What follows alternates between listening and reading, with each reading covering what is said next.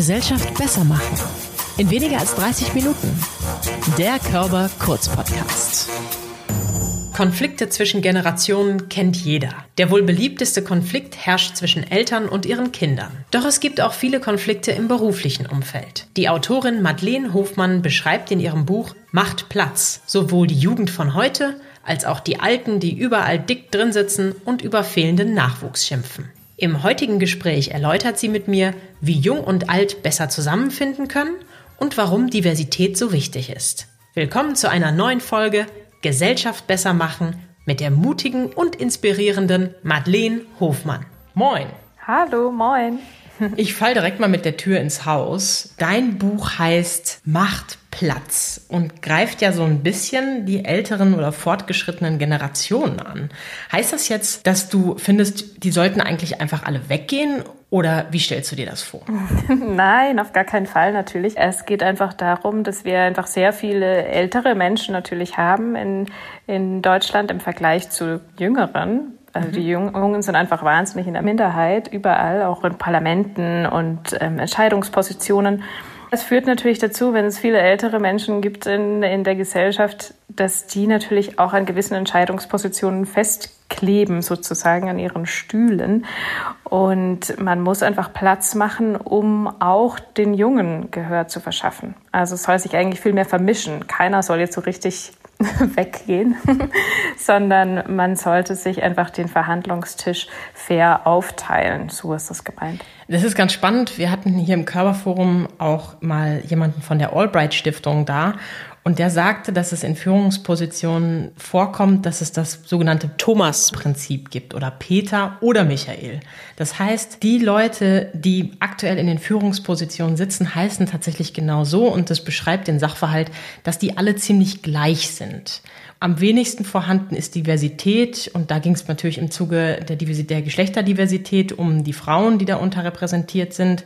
Das ist irgendwie blöd und ärgert mich auch. Auf der anderen Seite frage ich mich, woher kommt das? Hast du eine Erklärung dafür? Ja, man sagt ja auch immer, dass äh, gleich gesinnt sich gern mit gleich mhm. oder so. Und ähm, ich glaube, da kommt das einfach her. Es ist vielleicht oft unbewusst auch, dass man, wenn man dann was irgendwie eine Stelle nachbesetzt oder Kollegen sucht, dass man sich dann natürlich erstmal im eigenen direkten Umfeld irgendwie umschaut. Ja, das ist natürlich oft ähnlich wie man selbst. Und es gibt natürlich auch viele ältere Menschen, es gibt äh, viele Männer, die in Entscheidungspositionen sind und die sind dann natürlich erstmal sichtbarer. Daher kommt es, dass man dann immer wieder, glaube ich, relativ schnell nachbesetzt mit jemandem, der einfach quasi so auf der Hand liegt, weil man mit dem jetzt schon seit Ewigkeiten zusammenarbeitet und es ist irgendwie offensichtlich.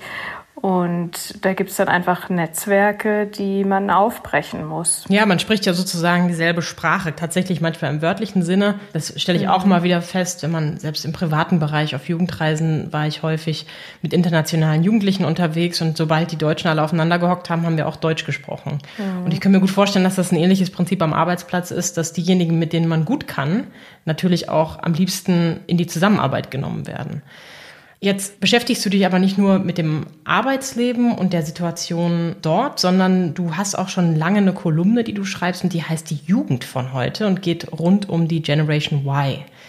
Kannst du dazu vielleicht nochmal deinen Beweggrund nennen? Du hast es dann ja auch fortgeführt, dass du 2015 dein eigenes Online-Magazin Knowing Why mit großem Y am Ende geschrieben hast. Was ist denn nochmal diese Generation Y und wie bist du dazu gekommen? Genau, das war auch die große Frage, ehrlich gesagt. Also das ist genau der Punkt, wie ich dazu gekommen bin, dass ich mich auch gefragt habe, was soll das denn mit dieser Generation Y? Mhm. Es gab zu der Zeit irgendwie super viele Texte, gerade muss man sagen, oft von älteren Herren, die sich auch aufgeregt haben über die sogenannte Generation Y. Und da ging es eigentlich um alle jungen Leute. Also alle so unter 30 oder so hat man dann einfach mal da pauschal über den Kamm geschert. Und ich fand das einfach immer unmöglich. Ich habe mich da oft gar nicht wiedergefunden. Ich habe viele meiner Freunde da nicht wiedergefunden.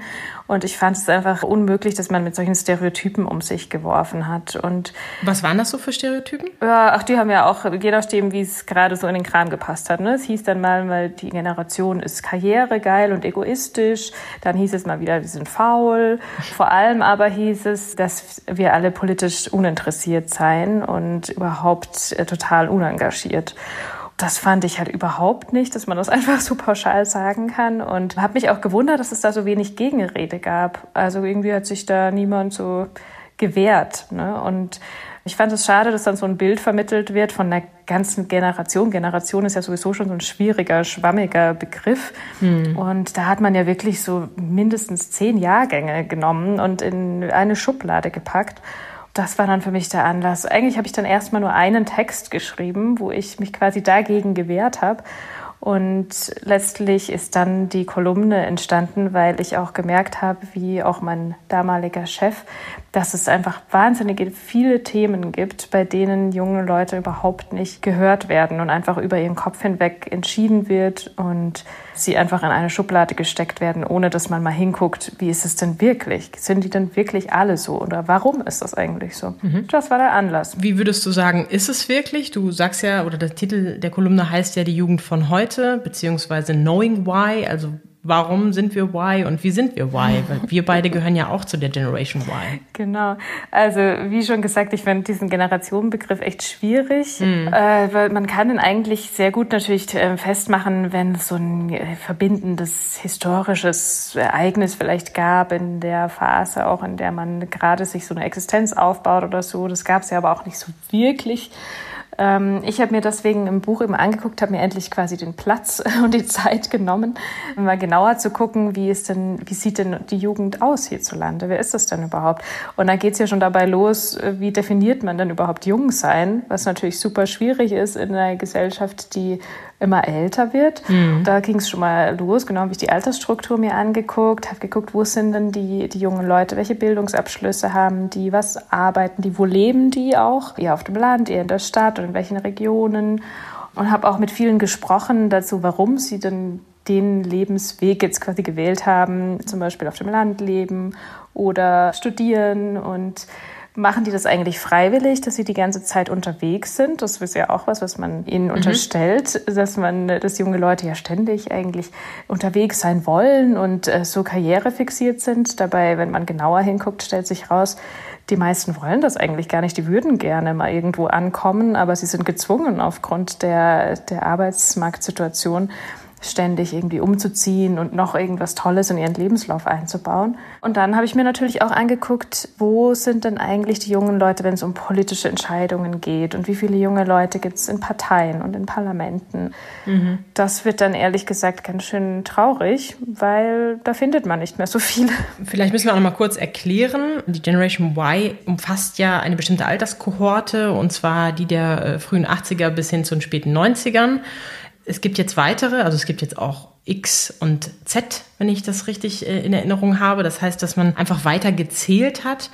Und heute die Generationen, die sich zum Beispiel bei Fridays for Future versammeln, werden ja oft abgestempelt als so junge Aktivisten. Siehst du das auch so? Sind das die, die immer so beschimpft werden? Also auch da muss man sagen, da gibt es einfach so viele verschiedene Gruppen. Ne? Es gibt natürlich super viele mhm. ähm, engagierte junge Leute. Ich glaube schon, dass das was Besonderes jetzt gerade ist. Ähm, das hatte man ja jetzt tatsächlich in den letzten Jahrzehnten nicht so, dass so wahnsinnig viele so konsequent jede Woche auf die Straße gegangen sind und so engagiert waren. Mhm. Aber das sind natürlich auch nicht alle jungen Leute. Ne? Das darf man dann auch nicht vergessen. Also es gibt auch viele, die da bewusst nicht mitmachen, die ganz anderer Meinung sind oder die es einfach nicht interessiert oder die einfach auch gar keine Zeit haben, sich damit zu beschäftigen. Das muss man ja auch mal sehen.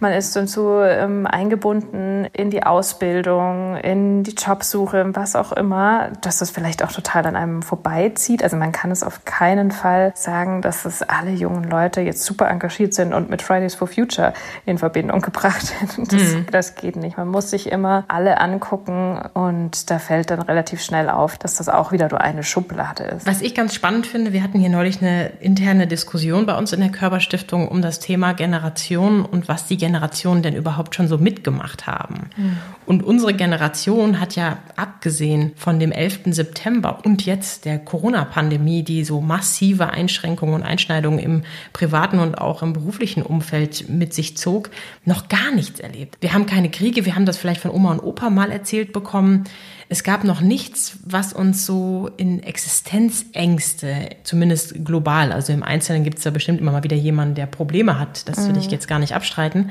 aber wir haben so gesellschaftsorientiert oder gesellschaftspolitisch nichts, was uns wirklich Angst gemacht hat. Und das finde ich ist ja auch nochmal ein spannender Ansatz, weil da können natürlich in Anführungszeichen die alten oder die älteren Generationen deutlich stärker mitreden. Ja, ich finde schon, dass wir da ein bisschen was mitgemacht haben. Das ist jetzt natürlich natürlich nicht, zum Glück nicht ein Krieg, so im klassischen Sinne, aber mhm. auf jeden Fall zum Beispiel auch die Wirtschaftskrise, die hat auf jeden Fall auch, würde mhm. ich sagen, uns geprägt. Also viele hatten naja wahnsinnige Probleme bei der Jobsuche und es hat sich auch weiterhin lange noch durchgezogen, dass einfach viele prekäre ähm, Arbeitsverträge selbstverständlich waren für junge Leute. Ne? Da hat man nicht so richtig mehr nachgebessert, als sich die Wirtschaft wieder erholt hat. Das ist eine wirtschaftlich. Und dann auf jeden Fall denke ich das auch, dass wir es schon gewohnt waren, dass es immer friedlich ist und dass die meisten auch die EU sehr geschätzt haben, dass schon vielen bewusst war, dass es auch der, der Grund ist, warum es denn so friedlich ist.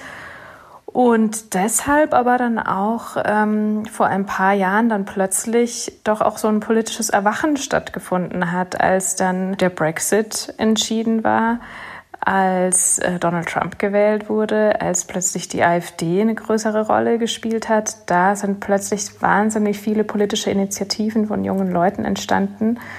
Und viel mehr sind auch wieder Parteien beigetreten, wollten sich da engagieren. Da hat man dann schon gemerkt, okay, es ist doch vielen bewusst, dass es uns ganz gut ging in den letzten Jahren und unsere Welt wird jetzt bedroht.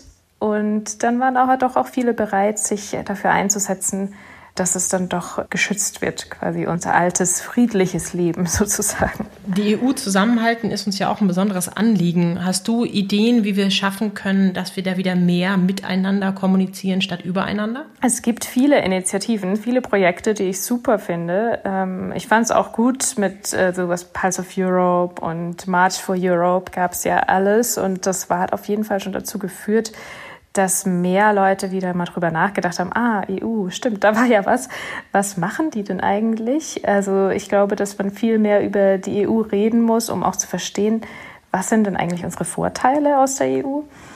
Ich glaube, jetzt gerade durch Corona haben wir auch noch mal, ähm, was die Grenzen angeht, ist vielleicht auch wieder zu schätzen gewusst, was das eigentlich bedeutet hat, dass wir so selbstverständlich immer überall rumreisen konnten. Absolut. Und es gibt natürlich auch Projekte wie Free Interrail, was eigentlich befürwortet, dass junge Leute zu ihrem 18. Geburtstag ein Interrail-Ticket geschenkt bekommen, um mit der Bahn mhm. durch Europa reisen zu können, um wirklich unabhängig davon, wie ihr finanzieller Hintergrund ist, dass sie die Möglichkeit haben, Europa wirklich zu erleben, mal rumzureisen und zu sehen, was heißt das eigentlich, dieses Europa, von dem ich Teil bin und es auch mal zu entdecken und mit anderen Europäern ins Gespräch zu kommen. Und ich denke, das ist immer das Wichtigste, miteinander ins Gespräch zu kommen und eben auch mal außerhalb seiner eigenen Bubble, was ja auch wieder so ein Buzzword ist, dass man einfach mal, anstatt übereinander zu reden, dass man einfach mal auf Leute zugeht und sich auch selbst mal außerhalb seiner Komfortzone bewegt und sagt, okay, ich schaue mir das jetzt einfach mal an, anstatt die ganze Zeit drüber zu reden und guck mal, wie das wirklich ist. Unterhalte mich mit den Leuten, frag die, was macht euch denn gerade eigentlich Angst oder was macht euch Hoffnung und wie stellt ihr euch die Zukunft vor? Ich glaube, das ist das Wichtigste auf jeden Fall. Total, ist auch eine richtig spannende Initiative. Free Interrail gibt es auch als Hashtag und du bist ja auch eine Botschafterin von der Initiative. Ich kann dem nur beipflichten. Also ich konnte es genießen, zum Ende meines letzten Studiums auch noch ein Semester in London zu machen, bei der University of Westminster mhm. und war richtig erleichtert, als ich im Zuge des Brexits gelesen habe, dass sie versuchen, für alle europäischen und wenn möglich auch Overseas Students die Möglichkeit aufrechtzuerhalten, dass man bei ihnen studieren kann. Das fand ich irgendwie schön, weil dieses Erlebnis möchte ich auf gar keinen Fall missen in meinem Leben. Und das, was so Reisen, europäisches Reisen, aber natürlich auch Work and Travel so mit uns macht, ist in unserer Generation etwas, was eine Freiheit ist, aber was auch eine kulturelle Kompetenz widerspiegelt, die man sich vielleicht auch früher gar nicht hätte vorstellen können. Und dass das jetzt, wie du schon richtig sagst, zum ersten Mal durch Corona so ein bisschen beschnitten wird, ist ja auch was, wo die Stimmen sofort laut werden und sagen, oh Mensch, dieses Jahr kann ich nicht da und dahin fliegen. Das ähm, fehlt mir am aller, allermeisten bei all den mhm. Einschränkungen. Ja, und auch nicht nur für Urlaub, sondern es hat, glaube ich, in unserer Generation, wenn wir es jetzt mal wieder so bezeichnen, oder unter den jüngeren Leuten ist es auch einfach selbstverständlich. Also das Leben hat sich da einfach es ist einfach ein europäisches Leben für viele, natürlich nicht für alle, ne? mhm. dass man einfach vielleicht auch in anderen Ländern arbeitet oder Freunde da hat, durch einen Erasmus oder durch eine Reise oder weil die eben dahin gezogen sind zum Arbeiten, zum Studieren, jemanden geheiratet haben, der da oder mit jemandem zusammen sind, der in einem anderen europäischen Land lebt. Und es ist einfach ja, es gehört jetzt einfach dazu. Man ist eher Europäer auf jeden Fall. Ja, und auch im Zuge des New Work Businesses, da haben wir schon wieder so ein Buzzword, also die neue Arbeitswelt, neue Arbeitsmethoden. Wir haben, bevor wir das Interview besprochen haben oder während wir es besprochen haben, kurz angedeutet, dass du ja gerade selber unterwegs bist und aufgrund deines Jobs die Möglichkeit hast, überall auf der Welt theoretisch zu arbeiten. Natürlich, wenn du jetzt für öffentlich-rechtliche Rundfunkanstalten arbeitest, ist es natürlich was, was möglicherweise eher lokal passieren muss. Aber als Journalistin, die gerade eben ein Online-Magazin schreibt, kannst du ja im Prinzip überall da arbeiten, wo du irgendeine Internetverbindung bekommst. Und das ist natürlich auch eine große Freiheit, die uns unterscheidet von denen, die früher vielleicht einfach eine Lehre gemacht haben und sich dann hochgearbeitet haben bis zu dem Status, wo sie dann auf ewig in demselben Unternehmen geblieben sind. Das ist natürlich etwas, das uns einen ganz anderen Erfahrungshorizont macht. Absolut. Also ich lebe eigentlich in Berlin. Mhm. Wir telefonieren jetzt aber hier, während ich den Ausblick auf den Bodensee genießen kann. Herrlich. Weil es natürlich, wie du sagst, also eine Internetverbindung und äh, diverse technische Devices sind natürlich äh, notwendig, die brauche ich schon, aber theoretisch ist, bin ich sehr flexibel. Mhm. Das geht vielen so, vielen jungen Leuten so. Ich weiß aber auch, dass es ein großes Privileg ist, genau wie du sagst, dass es eben viele Berufe gibt, bei denen man das nicht einfach tun kann. Und ich denke, das wurde jetzt auch in, äh, im Lockdown auch sehr deutlich nochmal. Es oft einfach hieß, na, äh, arbeitest du aus dem Homeoffice? Und das war irgendwie schon normal, als würde jeder irgendwie im Homeoffice arbeiten, aber es gibt natürlich wahnsinnig viele Leute, für die das natürlich nicht möglich ist daran sieht man einfach, dass man wirklich nicht alle in eine Schublade stecken kann, auch nicht aus einer Generation, weil jeder hat einfach einen anderen Hintergrund, jeder hat ganz andere Lebensumstände. Das passt einfach nicht, wenn man sagt, die jungen Leute sind alle Digital Natives. Ja, okay, aber man weiß trotzdem nicht, ob jetzt wirklich jeder mit einem Smartphone aufgewachsen ist. Man kann sich auch nicht jeder leisten. Und da muss man einfach immer aufpassen einfach nicht alle in eine Schublade stecken. Das finde ich ganz wichtig. Andersherum habe ich auch ein super inspirierendes Beispiel von einer älteren Generation, wir sagen diesen Begriff Generation echt häufig in diesem Podcast, nämlich Greta Silva war bei mir zu Gast im Podcast und sie hat mit 66 Jahren ihren eigenen YouTube-Kanal gestartet und ist jetzt mit 72 Jahren gefühlt mitten im Leben und hat auch gesagt, dass die Jahre zwischen 60 und 90 ja im Prinzip genauso lang sind wie die Jahre zwischen 30 und 60. Ja. Und sie, finde ich, ist ein super tolles Beispiel dafür, dass es eben nicht immer eine Frage des Alters oder der Generation ist, warum man wann etwas machen kann. Denn sie, finde ich, ist auch mittlerweile schon zwar kein Digital Native, aber super experienced und hat da sehr, sehr viel Erfolg mit. Und solche Beispiele, finde ich, helfen uns ja auch dabei zu verstehen, dass es vielleicht gar nicht immer eine Frage der Generationen ist. Absolut. Dadurch, dass wir den glücklichen Umstand äh, haben, dass wir immer älter werden und auch länger fit bleiben, mhm. dass wir unbedingt unsere ganze Lebensspanne, vor allem auch dieses äh, Erwerbsleben, ganz anders denken müssen. Also es ist ja leider immer noch so, dass man ganz klassisch in den 20ern steigt man so ein, dann in den 30ern muss man sich so die Karriereposition schon langsam so sichern und dann pendelt es sich irgendwann ein und äh, ja, eigentlich, wenn man dann so um die 50 ist, hat man jetzt nicht mehr zu erwarten, dass man groß was Neues machen kann. Und ich frage mich, es warum denn, es kommt eigentlich? die Midlife-Crisis. genau, ja. Aber dann ist es ja auch super schwer, weil das ist einfach nicht so, wir haben einfach nicht so ein flexibles Arbeitssystem. Auch mhm. es ist mhm. immer noch seltsam, wenn jemand mit 50 nochmal was ganz anderes macht. Das kommt immer, ist einfach nicht selbstverständlich und das ist total schade, weil ganz genau mit zwischen 60 und 90, das ist einfach ein wahnsinniger Zeitraum. Es ist toll, wenn man da irgendwie fit ist und wenn man da einfach was ganz anderes noch ausprobieren will. Und wir können auch so davon profitieren, dass wir gegenseitig unsere Erfahrungen austauschen und dann eben genau einfach mal die 70-Jährige diejenige ist, die eigentlich äh, die digitalen Kanäle irgendwie besser beherrscht als vielleicht ein 20-Jähriger oder so das ist doch eigentlich was total Schönes. Und ich glaube, da muss noch ein großes Umdenken stattfinden. Und da sind solche Beispiele natürlich total wichtig. Voll. Und das Umdenken ist für mich auch der Knackpunkt. Weil ich kenne zum Beispiel auch einen 82-Jährigen und den finde ich so inspirierend. Der ist ein ehemaliger Unternehmer hier aus Hamburg und jedes Mal, wenn ich mit ihm über meine Ideen spreche, ist der so offen, auch so über private Sachen, wenn wir sprechen. Und der hat schon wahnsinnig viel erlebt.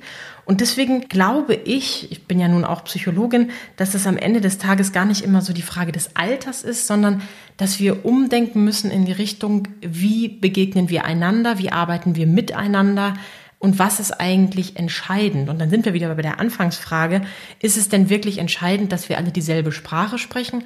Oder haben wir nicht auch schon wissenschaftlich fundiert gelernt, dass Diversität am Arbeitsplatz eigentlich viel hilfreicher ist für den Output?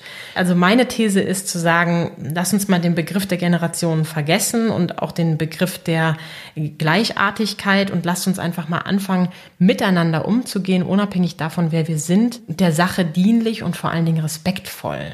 Was hältst du davon? Auf jeden Fall, das kann ich genauso unterschreiben. Also auch mein Fazit im, im Buch letztlich, dass ich finde, es ist einfach keine Frage des Alters oder der Generation, sondern es ist auch eine Frage der Ideen, finde ich. Ja, der Bereitschaft, der Offenheit. Mhm. Wie offen bin ich für Neues und für andere Menschen, die jetzt nicht irgendwie schon seit äh, Jahrzehnten in meinem Umfeld sind und sich gegenseitig mit Respekt begegnen und einander zuhören. Man denkt, es ist selbstverständlich, aber ist es leider gar nicht. Und das ist eigentlich der absolut erste Schritt, einander zuhören, miteinander sprechen und dann auch einfach Spaß haben dabei, gegenseitig Ideen auszutauschen und miteinander auch zu gestalten.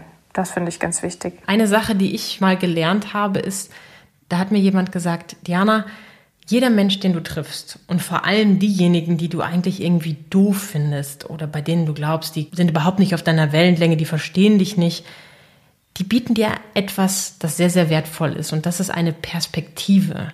Du kannst mit dieser Perspektive am Ende machen, was du möchtest. Ob du sie in dein Leben integrierst oder ob du dich entscheidest, dich davon zu distanzieren, das ist ja dann am Ende deine Sache.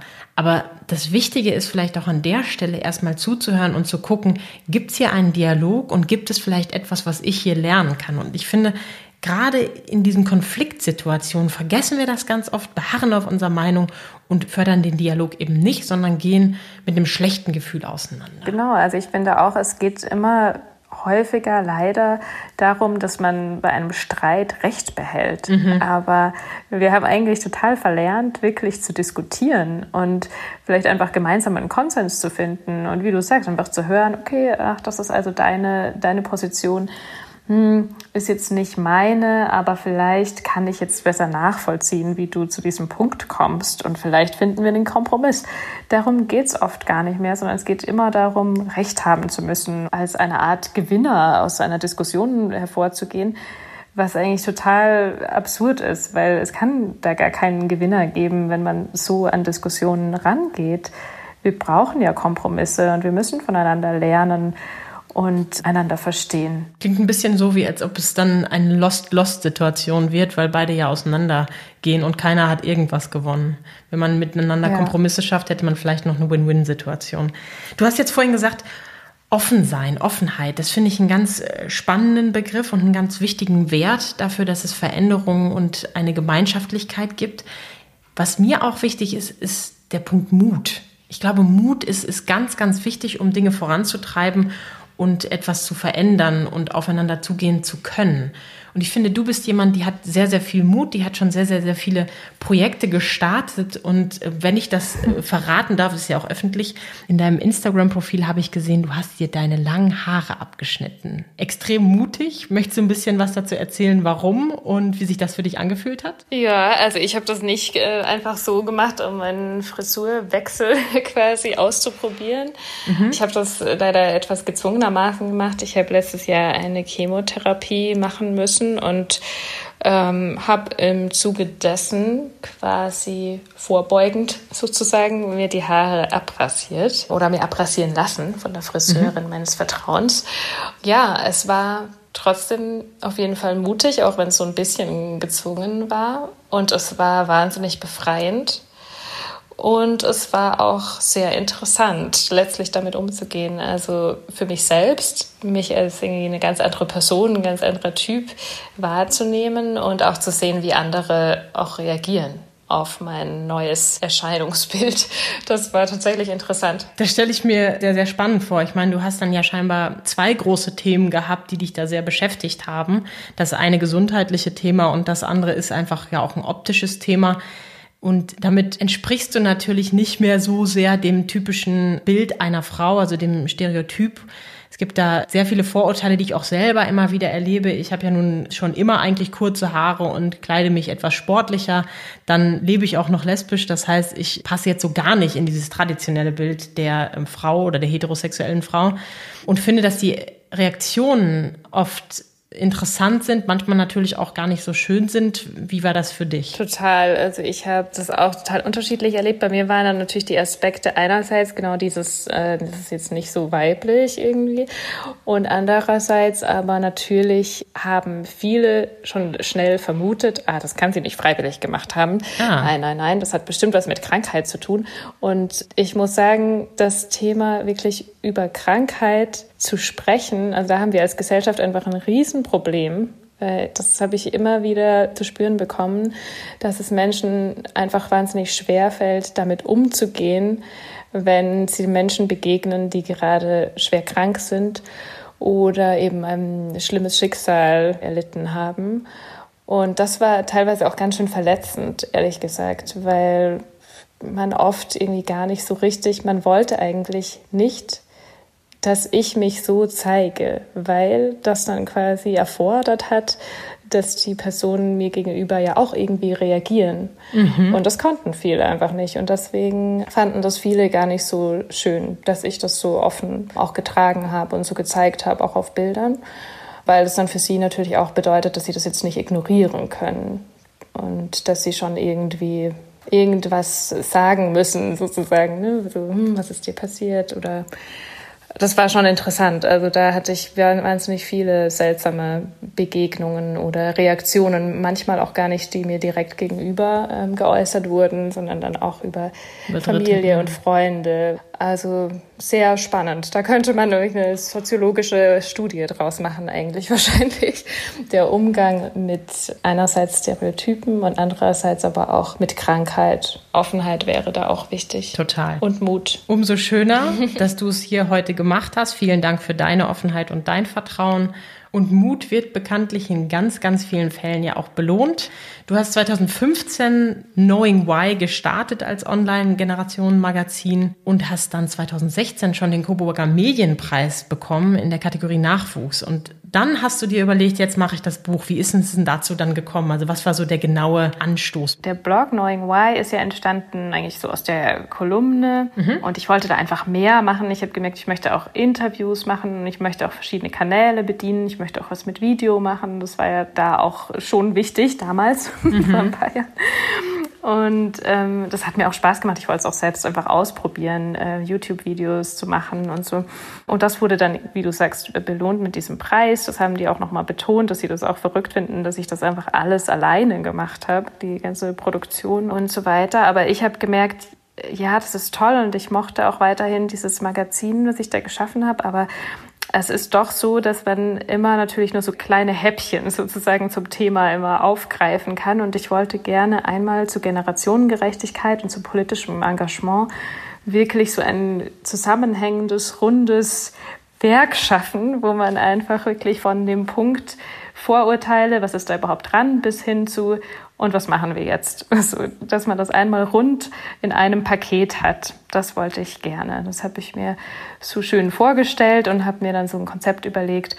Und das ist dann Gott sei Dank auch auf Interesse gestoßen. Und ja, so ist es entstanden. Und jeder, der jetzt Lust hat, mehr zu erfahren, kauft sich Machtplatz erschienen im Campus Verlag. Und ich muss noch einmal sagen, herzlichen Dank für deine Einblicke in dein Leben, für deine tolle Arbeit und für die Inspiration zum Thema Generation, zum Thema EU, wie wir miteinander sein können und deine Lösungsvorstellung, die du heute gegeben hast. Ich wünsche dir ganz, ganz viel Erfolg mit den nächsten Projekten, die du bestimmt schon wieder in der Pipeline hast, denn du klingst wie jemand, der, der ganz viele Ideen hat und die davon auch ganz viele Dinge umsetzt und die dann auch belohnt werden. Dafür ganz viel Erfolg, Madeleine Hofmann. Danke dir, vielen Dank für die Einladung und das tolle Gespräch.